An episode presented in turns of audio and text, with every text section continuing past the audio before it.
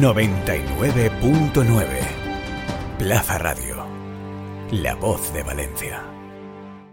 Forinver 2020 cuenta ya las horas para echar el cierre a esta decimoquinta edición y con nosotros tenemos a Mario Alonso, que es líder de coaching y motivación empresarial. Además va a ser el ponente que cierre la, la edición de este año de Forinvest. Don Mario, muy buenas tardes. Muy buenas tardes. Además, se lo decía antes, está sentado en el mismo sitio que estuvo el profesor José María Gay de Lieman. ¿eh? Caray, caray, intentaré hacerlo razonablemente bien. Le estaba preguntando fuera de micrófono qué le está pareciendo, que no había venido nunca. Bueno, me, me, parece maravilloso. Primero me parece maravilloso eh, este encuentro. Yo creo que había unas ganas enormes por, por encontrarse. Pues luego ver un montón de compañías que son verdaderamente extraordinarias y luego este no sé, este, este lugar me parece, me parece un lugar verdaderamente sugerente y en esta, en esta ciudad como Valencia, que, que es la, la ciudad de la luz, uno de mis, uno de mis eh, pintores favoritos, sin duda, es don Joaquín Sorolla, Sorolla. El, pi- el pintor de la luz, que supo llevar alegría en un momento de especial dificultad para España. Pues Sorolla hubiera alucinado, como usted y como todos los que estuvimos hace dos días aquí, la que nos cayó. Sí, el sí, día de la noche de las finanzas, Sí, pero bueno, esto es. Valencia. Además con mucha gente joven, que es el relevo. que Claro es el que sí, relevo. claro que sí. Líder de coaching y motivación empresarial. ¿Cómo se motiva a los, a, a los empleados de una empresa? Bueno, yo creo que lo primero que hay que hacer es no desmotivar. Es decir, eh, la motivación, hay dos tipos de motivación, la, intrínseca y la extrínseca. La extrínseca es sencillamente las condiciones que tú puedes poner para que la gente se sienta eh, a gusto, sienta que está eh, creciendo, está desarrollando, y la intrínseca cada uno tiene que encontrar su motivo para hacer las cosas con ilusión y con confianza cada día. Entonces, yo creo que lo que tenemos que hacer fundamentalmente a nivel de empresa, a nivel sociedad, es verdaderamente humanizarla.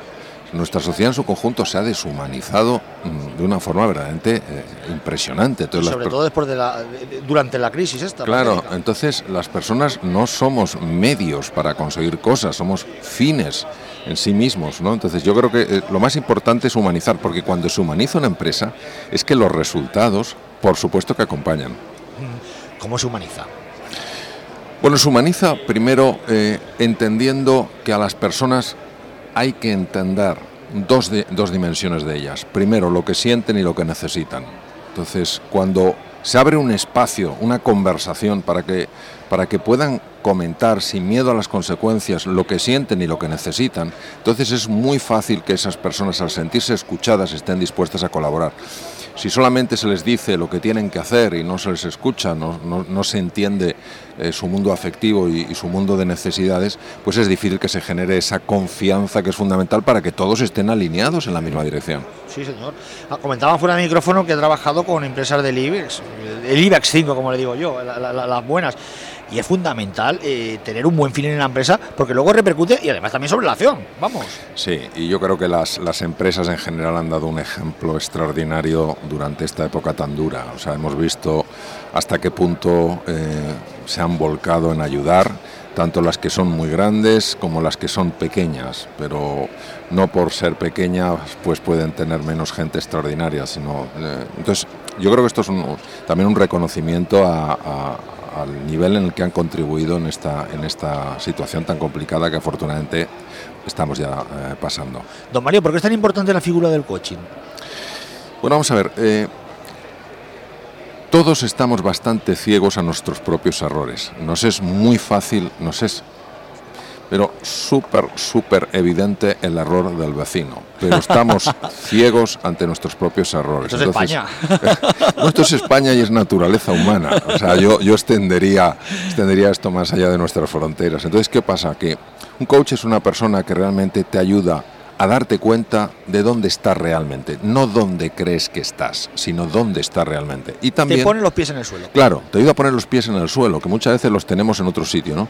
Y por otro lado, te ayuda a entender no ya dónde te gustaría estar, sino dónde necesitas estar, profesionalmente o en mi caso también personalmente. Y entonces, en ese trayecto, desde dónde estás hasta dónde necesitas estar, porque ahí vas a crecer, vas a evolucionar, el coach lo que hace es acompañarte, acompañarte sabiendo que los grandes recursos, las grandes eh, capacidades están dentro de ti. Entonces el coach lo que hace no es dártelas, lo que te ayuda al coach es a descubrirlas.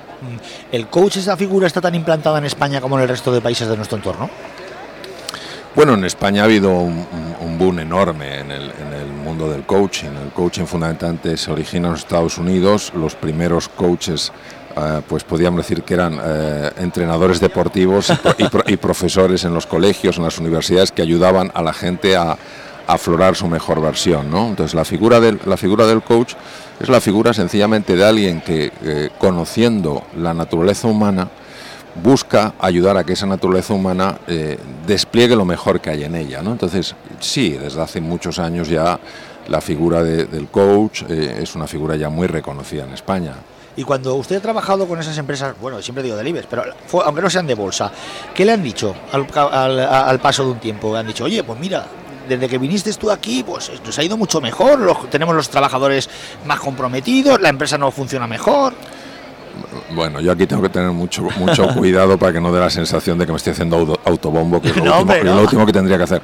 Pero yo llevo más de 22 años trabajando con empresas, entonces si las empresas no estuvieran viendo resultados eh, o en el nivel de salud, mm, bienestar, eh, eficiencia eh, de los equipos, pues lógicamente ni a mí ni a otras personas nos llamarían para hablar de estos temas. Entonces yo creo que cuando una persona eh, se da cuenta de cosas que podría hacer y no está haciendo y entiende por qué, hay que tener en cuenta que como mi base es la medicina y la cirugía después de 26 años y, también las neurociencias, pues se puede aterrizar muy bien por qué funcionan estas cosas. Es decir, eh, poder explicar desde el punto de vista biológico, desde el punto de vista médico, cómo una persona ilusionada es una persona más eficiente, por qué funciona su cerebro de otra manera, pues es una cosa que facilita mucho un nivel de escucha diferente. Entonces, cuando el nivel de escucha es diferente, el nivel de acción también lo es. Entonces, esto para mí ha sido una, una gran ventaja, ¿no? la, la formación muy extensa en, el campo de la biología, en campos como la psicología, en campos como la filosofía, que te permite aterrizarlo de una manera práctica para que las empresas puedan ser eh, puedan desarrollar mejor a sus líderes. Mm, porque dio el paso después de tantos años en la medicina. Me está recordando con, eh, con todos los respetos, ¿eh? el caso del, del, médico Carlos San Juan, el que ha emprendido la batalla contra la banca, también era médico. no lo sé, no, lo sé. Bueno, mi, da la sensación de que fue un cambio súbito, no es así. Yo empecé a interesarme por la cuestión de, de la conexión humana mm, con 17 años, cuando entré en la Facultad de Medicina y vi que nadie me explicaba nada en relación a eso, o muy poco, ¿no? Lo que pasa es que, claro, yo durante años, junto con mi labor como cirujano, eh, iba eh, conectando con mis enfermos para que se relacionaran con su enfermedad de una manera diferente. y fueron ellos los que empezaron a decirme que esas conversaciones, esas cosas que yo les explicaba estaban teniendo un impacto sorprendente en sus vidas, no ya solo en su salud, sino en sus relaciones con los demás, en cómo veían la vida, etcétera. Y fueron ellos los que me dijeron que lo tenía que extender, que lo tenía que llevar a las empresas, que yo podía ayudar muchísimo a las empresas. Claro, esto me dijeron hace, no sé, 30 años, ¿no? Y, para mí era un poco sorprendente, pero bueno, me insistieron tanto que empecé a, empecé a hacerlo, empecé a hacerlo, empecé a hacerlo. Y claro, llegó un momento en que aquello realmente tomó un vuelo que yo no me imaginaba, ni esperaba, ni, buscaba. Y claro, llegó un momento, hace aproximadamente unos 22 años, eh, en que yo llegué a, al sitio donde tengo que decidir o sigo con la medicina. ¿Y en casa que le dijeron? Bueno, en mi casa, en mi casa siempre me apoyaron. Igual que mis enfermos, ¿eh? cuando mis enfermos, cuando les dije que, dejaba la cirugía, pero que les iba a poner con, otro buen especialista, yo jamás olvidaré eh, lo que me decían, me decían, doctor, si es bueno para usted. Qué bueno cuánto nos alegramos. Esa es la enorme, la enorme generosidad y, el vínculo tan bonito que había creado. Entonces llegó un momento efectivamente que vi que yo tenía un nivel de cirugía súper intenso, cada vez esto me, pide investigar más, viajar más, y, tuve que tomar una decisión. Entonces a veces hay gente que me dice, cuando eras médico, no, yo, soy, yo soy cirujano, soy médico y cuando en un, en un, en un vuelo alguien, alguien se pone enfermo y llaman a un médico, yo siempre salgo. Yo siempre salgo, quiero decir, es igual que dejar la, la cirugía hace veintitantos años. Pero es que la medicina no, no solo es, la medicina no solo busca combatir la enfermedad, la medicina también busca fomentar la salud. Entonces yo el estoy trato, el trato con el paciente. Por supuesto que sí. Entonces yo ahora no, hace 22 años que no que no tomo un bisturí, por supuesto, pero yo ¿No lo echo de menos? Bueno, ¿sabes lo que pasa? Eh, Es verdad que la parte técnica a mí me encantaba, me gustaba muchísimo la parte técnica, me parecía fascinante, yo estaba súper a gusto en, el quirófano, era muy raro que me estresara de una manera que, que me incomodara, claro, tenía que tener una atención plena, un foco muy preciso, pero no sufría en el quirófano. A ver, hay veces que te, pasas nueve horas en una operación, pues claro, el cuerpo, el cuerpo lo nota, pero yo, pero yo me sentía muy, muy a gusto. Lo que más me gustaba, sin embargo, el puntito extra era hablar con mis enfermos porque yo veía que hablando con ellos se les reducía la tensión una barbaridad entre en quirófano o, cuando se encontraban, eh, les estuvaban en la UBI y se encontraban ahí, pues eh, se, relajaban mucho a pesar de estar rodeados de máquinas y de cables y de, y de mediciones. Y eso me encantó y eso lo sigo teniendo, obviamente ahora pues eh, no, estoy en, un contorno, en un contexto hospitalario, aunque es verdad que también hago cosas con los hospitales y con los médicos, es decir, que, que sigo muy conectado con la medicina hay que humanizar la sociedad. Me quedo con esas palabras. Don Mario Alonso, líder de coaching y motivación empresarial. Muchísimas gracias por haber atendido la llamada de Radio. Muchas gracias. Un honor, gracias.